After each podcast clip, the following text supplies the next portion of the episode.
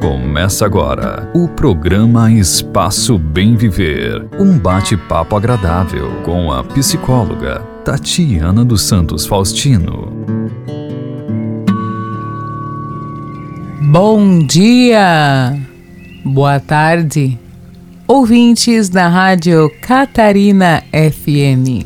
Vocês vão perceber que algumas vezes uma mensagem pode ter uma reflexão bem parecida com alguma que já fizemos aqui no programa. Por exemplo, já falamos muitas vezes sobre autoconhecimento.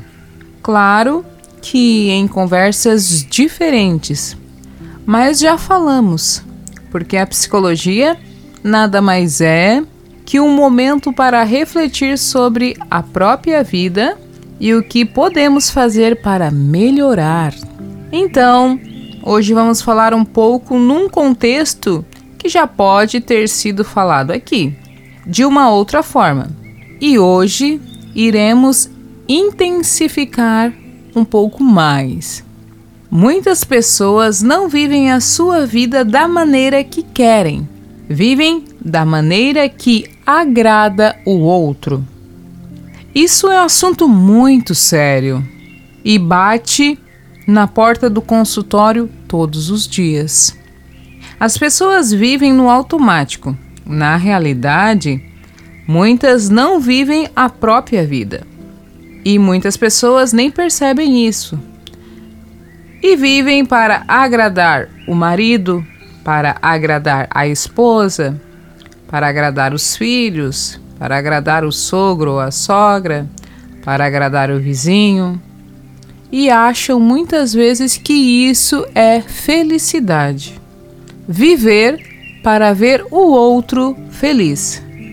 Muitas vezes passando por cima de sua própria felicidade. É claro que fazer o outro feliz ou ver o outro feliz é muito bom mas só é bom se a pessoa está feliz também. Não vou fazer isso porque Fulano não gosta, não quero desagradar. Mas a pessoa não fica feliz para somente agradar o outro. É claro que num relacionamento é importante cada um ceder um pouco para viver em harmonia. Concordo plenamente. Mas o correto é cada um doar 50% de cada em um relacionamento. Mas vejo alguns casos em que um se doa 75% no relacionamento e o outro apenas 25%. Então pergunto: que relacionamento é esse que um tem que se entregar mais que o outro para dar certo? Isso não é só nos relacionamentos conjugais. Na relação pais e filhos, vejo muitos pais fazendo o impossível para ver seu filho bem e feliz. Muitas vezes o filho não quer nada com nada e fica cômodo assim. Os pais se sacrificando, doando o seu melhor e o filho lá, e o filho lá, na boa vida, pois sabe, se qualquer coisa der errado, tem o pai e uma mãe para consertar. Muitas pessoas se preocupam muito com o que os outros vão falar. Vivem a vida agindo não por sua vontade, mas para o que é conveniente. Algo que sempre reflito é: de quem é o problema? Não podemos resolver o problema do outro. Temos que aprender a resolver o nosso próprio problema. Ah, mas se eu fazer isso, o que, que os outros vão pensar? O que o outro pensa ou deixa de pensar é problema dele. A questão é por que as pessoas deixam de fazer o que vai lhe fazer feliz sem passar pelo limite do outro, é claro. Repetindo, porque as pessoas deixam de fazer algo que irá lhe fazer feliz com medo do que os outros vão pensar. Aí pergunto: quem é que governa a sua vida? Você ou o outro? Se é você, por que essa preocupação com o outro?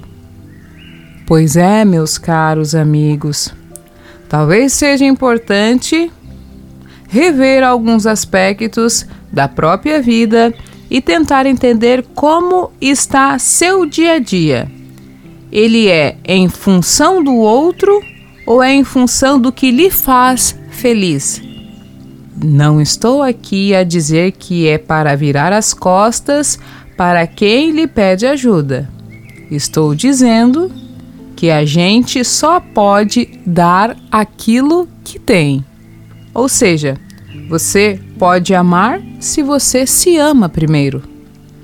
Você só pode ajudar se você se ajuda primeiro. Conheço muita gente que vive em função de ajudar o outro e esquece de ajudar a si próprio. Quando chega a perceber isso, às vezes é um pouco tarde e mais difícil de reverter a situação. Então, a dica de hoje é: olhe mais para si. Tente entender o que realmente lhe faz feliz. Permita-se a buscar o autoconhecimento e entender que você precisa estar bem consigo mesmo para fazer o outro feliz. Ok, galera? Vamos refletir e também pôr em prática. Um forte abraço e uma excelente semana. Assim seja, ou melhor, já é.